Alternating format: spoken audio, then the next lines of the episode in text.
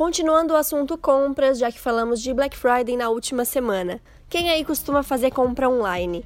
Sei que tem os prós e contras, tem quem ame, tem quem nem pense na possibilidade, tem algumas complicações, mas também muita facilidade e vantagem envolvida. Vamos pensar sobre isso?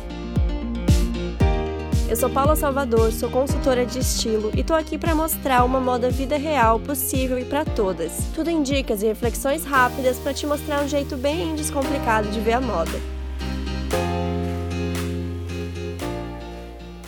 A facilidade da compra online começa na questão de pesquisar. A gente já conversou aqui que em toda compra a gente tem que sentir primeiro a falta, a necessidade daquela peça e depois sim ir à procura. E pensa, na internet a gente tem uma gama muito grande de opções. Vale entrar em sites de loja que você se identifica ou mesmo colocar no Google. Várias vezes eu já precisei de peças específicas e consegui encontrar ali pelo Google Shopping, inclusive para clientes da consultoria online. E sei também que seguir lojas no Instagram muitas vezes incentiva o consumo. E pessoas que estão nessa busca por comprar menos e comprar certo deixam de seguir as marcas, o que pode também dificultar nessa procura quando necessário, né? E o que eu sugiro é que, se preferir, use o recurso do Instagram de salvar posts e colocar em pastas para não perder essas marcas de vista e ao mesmo tempo não receber essas novidades o tempo todo. Não é uma regra, mas dependendo até de como você está lidando com isso e qual o seu objetivo, pode ser interessante.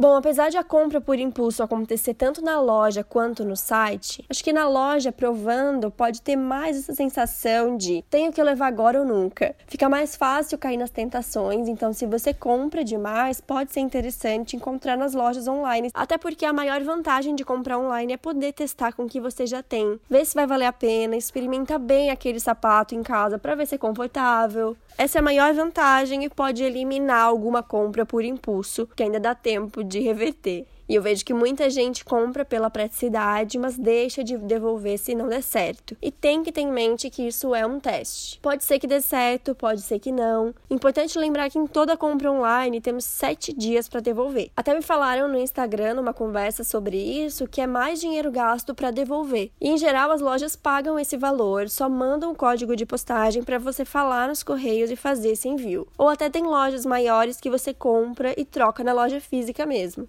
Outra dúvida que aparece muito é em questão de modelagem. E assim, gente, mesmo com as medidas, às vezes vai cair bem, às vezes não vai. O legal é a gente ir conhecendo as marcas, os tamanhos, as modelagens para aumentar o nosso repertório, descobrir o que veste bem. Se a gente não testar, vai continuar com as mesmas opções. Tem sites que tem aqueles comentários das pessoas, tamanho que comprou, se gostou, não gostou, se serviu ou ficou grande. Quando tem, eu vejo que ajuda muito a tomar uma decisão.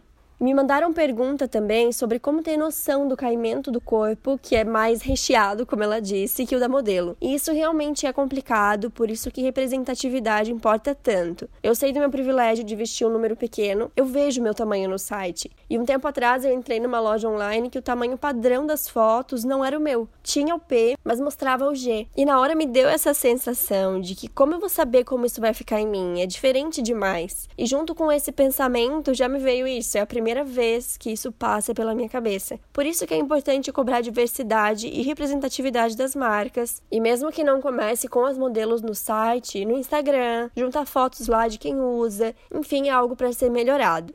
Sobre tecido, gente, é algo que eu acho complicado, porque o que a gente tem de informação é a composição, e vai ter camiseta 100% algodão, que vai ser ótima, e vai ter camiseta 100% algodão, que não vai ter uma boa qualidade, que vai ser um tecido sem caimento. Há alguns anos eu fiz uma compra online de uma camiseta branca 100% algodão, maiorzinha, que eu amei a estampa. Quando chegou, eu me decepcionei, porque era uma camiseta com zero caimento, um tecido durinho, não dava para colocar por dentro, ficava levantada e não dava nem para fazer nozinho. E eu dei o feedback para a marca e eles responderam que o preço dela era menor e ela não tinha lavanderia, por isso o caimento também era mais seco, mas que eles também tinham outros com lavanderia e esses eram mais leves. Só que essa informação não estava lá e poderia estar, né? Fui olhar melhor no site, olhei com mais atenção e eu percebi que a camiseta realmente não estava tão certinha. Sei que também eles editam essas fotos, que nem sempre vai aparecer, mas se eu tivesse visto com mais precisão, poderia ter percebido. Então dá para se informar com as marcas, dá para ir conhecendo e tendo o seu próprio repertório de lojas que usam bons tecidos, de lojas que têm produtos baratos e investem um pouco menos nisso. Cada tipo de tecido vai ter um pró e um contra. Se fala muito do poliéster e tecidos sintéticos em geral como vilões, mas eu não vejo assim. Toda generalização não funciona para mim. Tem poliéster com toque ruim, seco, grosso, quente demais? Tem. Tem poliéster mais leve? Tem também. Eu tenho várias blusinhas de alcinha estampadas que eu amo e eu não me incomodo de usar no verão. Muito pelo contrário, eu acho super fresquinhas. E tenho pantacur também, super leve, não amassa, ótima para levar em viagem. E são tecidos também que fixam mais a cor. Tanto que eu falei que essas minhas blusinhas, elas são mesmo estampadas. Estampas coloridas vocês vão encontrar mais nesses casos. Ou no frio também pode ser bom um tecido sintético. As roupas de academia que secam rápido, ou até quem sua muito fica visível e acaba que precisa de algo assim para se sentir confortável. Ou tecidos mais diferentes, metalizados, por exemplo, não vão ser tecidos naturais.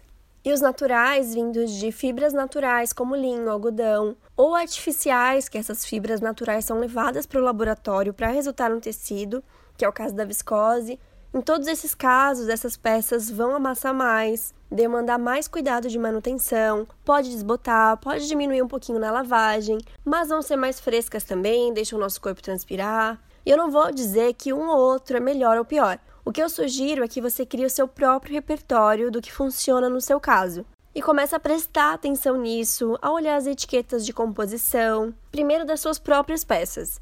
Ah, eu adoro essa aqui. Qual será o tecido? E essa outra que eu acho quente?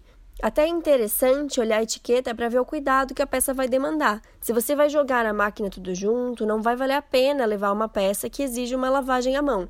Ela vai acabar não durando. Resumindo, as compras online podem dar certo para a gente variar as lojas, dependendo das opções que encontra. Para quem não tem tanto tempo de pesquisar, a maior vantagem é ter em casa a peça, sem compromisso, testar combinações, quantas ocasiões vai render, ou com sapatos também, ver se é confortável, e acessórios que é um pouco mais tranquilo. Então, sim, eu acho que pode valer muito a pena. Às vezes uma peça não corresponde às nossas expectativas, mas eu confesso que acho que vale a pena, vale a pena ficar de olho e ver isso como uma oportunidade de teste para exercitar cada vez mais essas compras conscientes.